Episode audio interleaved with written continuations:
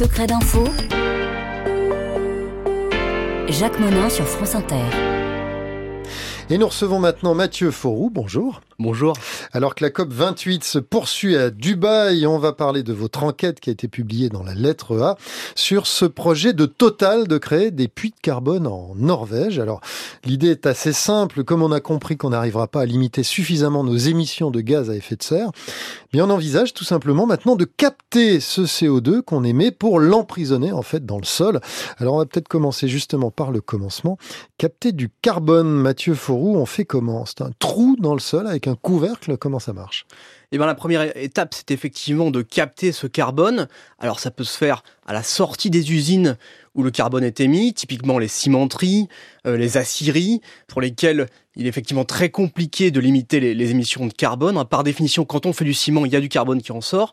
Alors, on peut le capter à la sortie euh, des cheminées des usines et ensuite euh, on l'envoie dans des tuyaux pour le mettre très profondément sous terre et c'est là où ça intéresse euh, l'industrie pétrolière parce que construire des tuyaux ils savent faire et puis ils ont des réservoirs offshore tout simplement euh, les puits de pétrole qui sont vides aujourd'hui souvent dans, dans la mer du Nord et donc on peut très profondément enterrer ce carbone et le faire disparaître comme par magie, mmh. le faire disparaître de la nature et le faire disparaître évidemment du bilan carbone des entreprises concernées. Alors en l'occurrence c'est Total, Total associé à d'autres d'ailleurs euh, compagnies pétrolières hein, mhm. qui euh, projettent de créer ce puits de carbone euh, en Norvège où vous vous êtes rendu.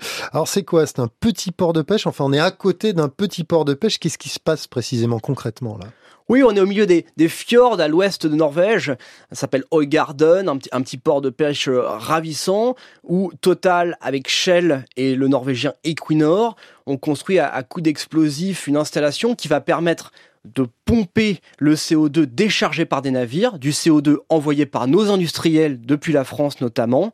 Il s'agit, dans un premier temps, d'envoyer des navires qui partiront de Dunkerque avec le CO2 produit par les industriels français. Avec des citernes pleines de gaz avec des citernes pleines de gaz, exactement, mmh. qu'on va décharger en Norvège et enfouir profondément.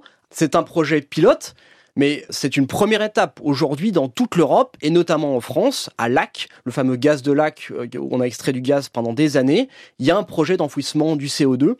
Ce qui se passe là-bas, en tout cas, c'est précurseur de ce qui va arriver chez nous, avec quelques interrogations sur le fait que est-ce que ce gaz va ressortir un jour? Est-ce qu'il y aura des fuites? Voilà, la technologie est quand même très récente, donc il y, a des On referme, comment on referme le puits? C'est quoi le couvercle? Et, et, ben on le referme euh, comme un ancien puits de pétrole, effectivement. On, met un couvercle avec euh, ces garanties extraordinaires qu'ont obtenues euh, les pétroliers à, à, coup de lobbying, en disant écoutez, nous on gère le puits, on facture les entreprises pour mettre le CO2, et après c'est plus notre problème, ce sera l'État norvégien qui sera responsable en cas de fuite au bout de 20 ou 30 ans. Mais alors c'est génial ce truc parce que c'est Total donc qui est un, des pollueurs de la planète, c'est connu, c'est su, c'est documenté, qui finalement construit ces puits dans lesquels on va stocker ce gaz et on va facturer 150 euros la tonne aux pollueurs. C'est-à-dire que les pollueurs vont payer Total pour enfouir leur, euh, leur gaz. Oui, absolument. Et c'est sans doute pour ça que Total, qui se veut aujourd'hui un acteur de la transition euh, de, l'énergie verte, disent-ils, s'est positionné. Euh, le patron de Total lui-même, euh, Pouyanné, dès mars dernier, a dit pour nous, c'est une priorité. On va se mettre sur ce marché. Et, il se trouve que, effectivement, mmh. le oil and gas est l'un des leaders là-dedans, notamment aux États-Unis, où depuis très longtemps, ils savent utiliser le CO2 pour pressuriser les, nappes de pétrole et, en tirer encore plus de pétrole. Donc on peut à la fois se verdir en disant que finalement on lutte contre les, les, euh, les émissions de gaz à effet de serre et en même temps gagner beaucoup d'argent. Absolument. Et la magie de ce marché, c'est qu'aujourd'hui, il est massivement subventionné. C'est-à-dire qu'en fait, le gros de l'investissement est fait aujourd'hui par la puissance publique. Alors, en Norvège. parce que l'argument, c'est pour sauver la planète. Absolument. Et c'est pour ça que Total est très présent sur le lobbying à Bruxelles sur ces questions-là, pour tenter à coups de millions d'influencer les législations européennes qui sont en cours pour construire ce marché avec deux idées. D'abord, obtenir le maximum de subventions, comme ils l'ont fait en Norvège, où 80% du projet a été payé par l'État norvégien. Et puis évidemment, d'éviter d'avoir de la régulation, avec une première victoire des pétroliers euh, au niveau européen, puisque euh, l'État néerlandais, qui est très sensible à leurs arguments, étant proche de la mer du Nord et, du pétrole, a déjà exigé qu'il euh, soit possible de déroger à certaines règles des réserves naturelles, et notamment Natura 2000, donc des réglementations assez lourdes, en disant écoutez, euh, le CO2 c'est important. Demain, on pourrait euh, peut-être euh, mettre en place des pipelines dans des zones de réserve naturelle. Faire des puits dans des, dans des zones, dans des réserves Absolument.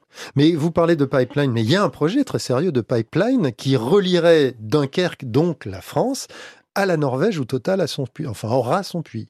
Oui, c'est ce que j'ai découvert dans, mon reportage où j'étais avec Roland Lescure, ministre français de l'Industrie, à la tête d'une délégation d'industriels français qui représentait 20% des émissions françaises très intéressé par, par, ce projet. Et, sur place, effectivement, on nous a annoncé en Norvège la construction d'un pipeline qui partirait de Dunkerque pour aller directement en Norvège, peut-être horizon 2030, donc c'est demain, mmh. euh, avec l'idée d'envoyer toutes les émissions euh, des cimentiers euh, ou, des aciéries françaises vers la Norvège. Donc ça veut dire que il y a des investissements côté français, il y a des investissements côté européen, avec peut-être la perspective demain de voir l'Europe se couvrir de pipelines remplis de CO2, une perspective qui intéresse évidemment beaucoup les pétroliers. Mais c'est une forme d'aveu d'impuissance, c'est une façon de dire, bah on n'arrivera pas à limiter nos émissions de gaz à effet de serre, donc euh, bah, gardons-les, trouvons les solutions nous-mêmes. Alors ça, c'est quelque chose qu'on voit beaucoup à Bruxelles, ce qu'on appelle le technoscientisme. Euh, plutôt que se dire euh, limitons les émissions, plutôt que se dire changeons nos fenêtres, chauffons moins, il y a cette petite musique qui monte beaucoup à Bruxelles, poussée par des lobbies notamment américains en disant attendez, vous avez un problème, on a une solution, on a un business, un business model et on va le pousser ce qu'on a découvert dans notre enquête, c'est qu'aujourd'hui, les pétroliers, les industriels s'appuient sur des ONG environnementales pour pousser ces techniques euh, et, faire du lobbying. Alors quand on lit votre article, on se dit qu'il y a ONG et ONG, parce qu'il y a beaucoup d'ONG qui sont contre pour les raisons que vous nous avez exposées, mais il y en a d'autres, et notamment une, vous en citez une, Bellona, qui elle est pour. Oui, euh, donc Bellona, c'est unique en Europe dans un paysage où les ONG environnementales sont plutôt opposées à la capture euh, du carbone.